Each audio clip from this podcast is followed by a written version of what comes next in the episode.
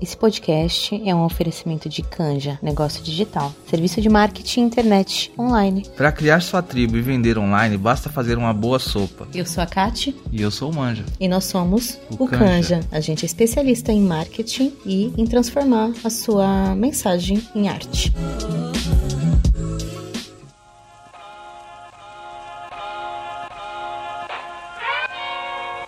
Está começando mais um episódio do podcast Ressignificadas. Eu sou a Aline Lima e hoje eu vim falar daquela solidão que a gente sente de ter que segurar tudo sozinho. Há um tempo atrás eu fiz um post, né, falando sobre a solidão da mulher forte, né, aquela que está o tempo todo cuidando de todo mundo, que está o tempo todo ajudando e tendo resposta para tudo, mas na hora em que ela vai colocar a cabeça no travesseiro, ela se sente sozinha, impotente, com muita dor. E é impressionante o quanto que esse post viralizou.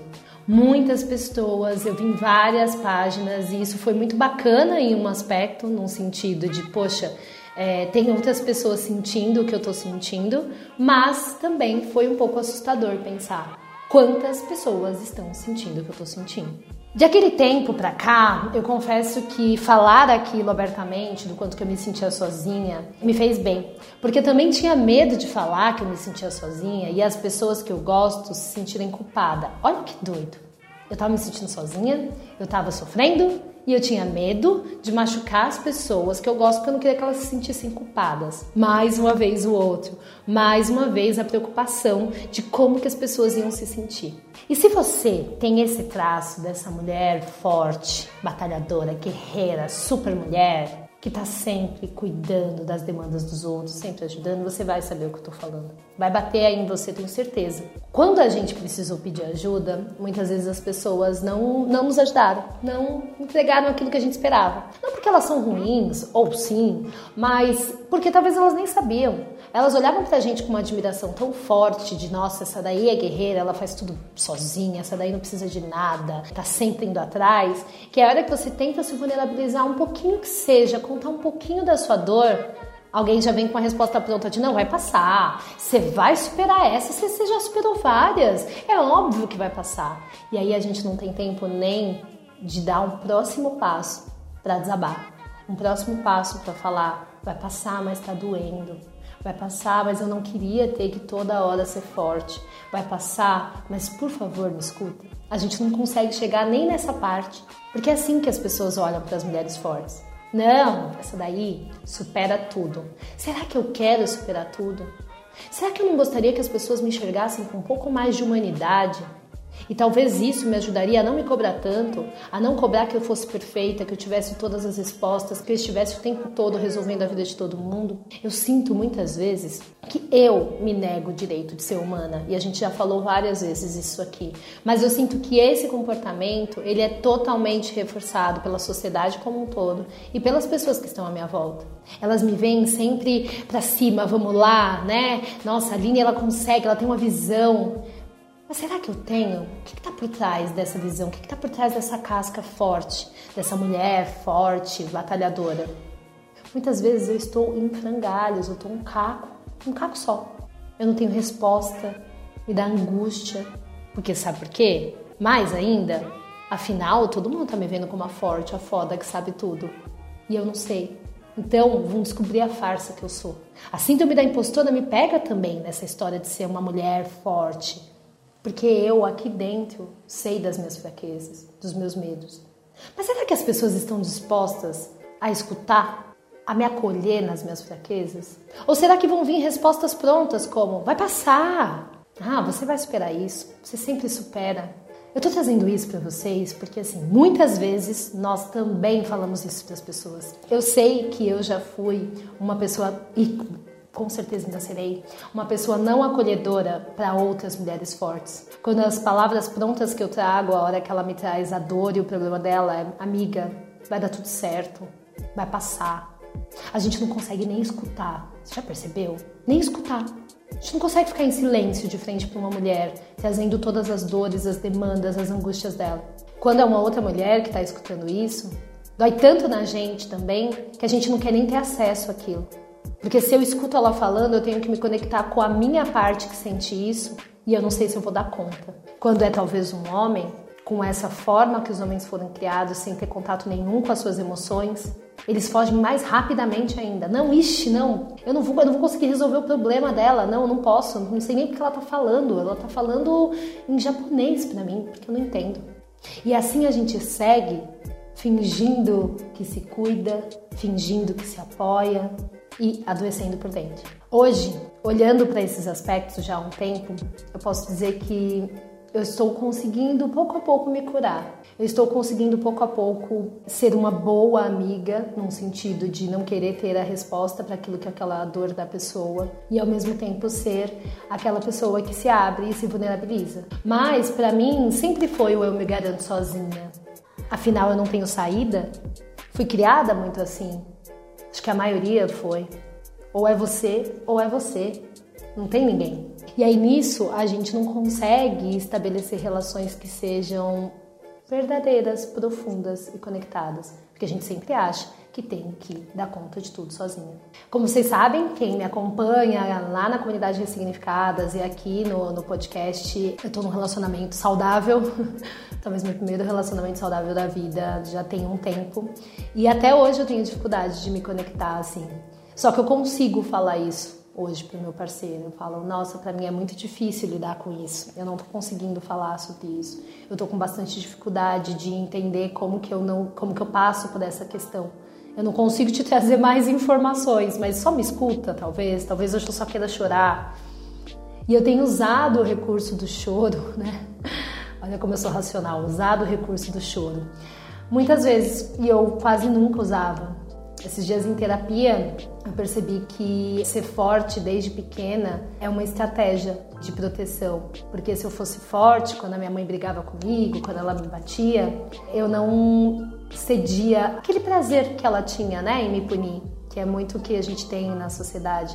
O adulto, quando ele está brigando com a criança, batendo com a criança, ele está ali no exercício pleno do seu poder e da sua autoridade e saber que aquela criança ou que aquele outro que ele está exercendo autoridade está se vulnerabilizando, é realmente menor, está chorando, está sofrendo, digamos que dá mais força para aquela ação. E eu aprendi desde criança que se eu fingisse que nada estava acontecendo, que aquele tapa não estava doendo, que aquele grito, que aquela palavra não estava me fazendo mal, mal, que aquele bullying não estava me fazendo mal, que aquele racismo não estava me fazendo mal, que aquele assédio não estava me fazendo mal, tava tudo bem. E sabe por que tava naquela época?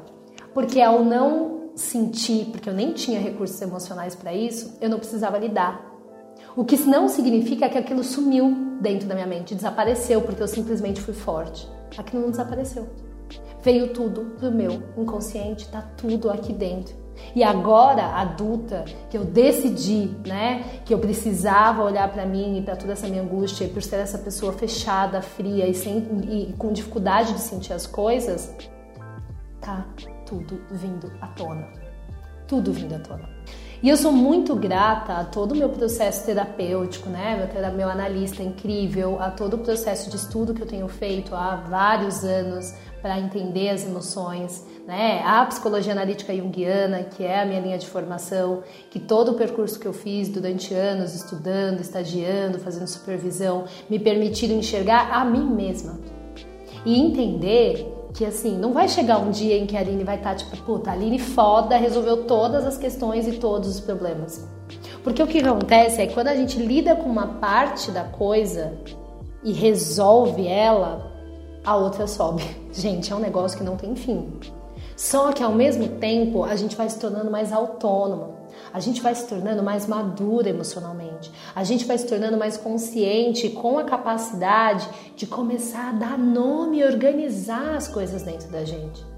E é por isso que eu acho que é cada vez mais importante você que se reconhece como mulher, durona, forte, que você aceite os seus momentos de vulnerabilidade.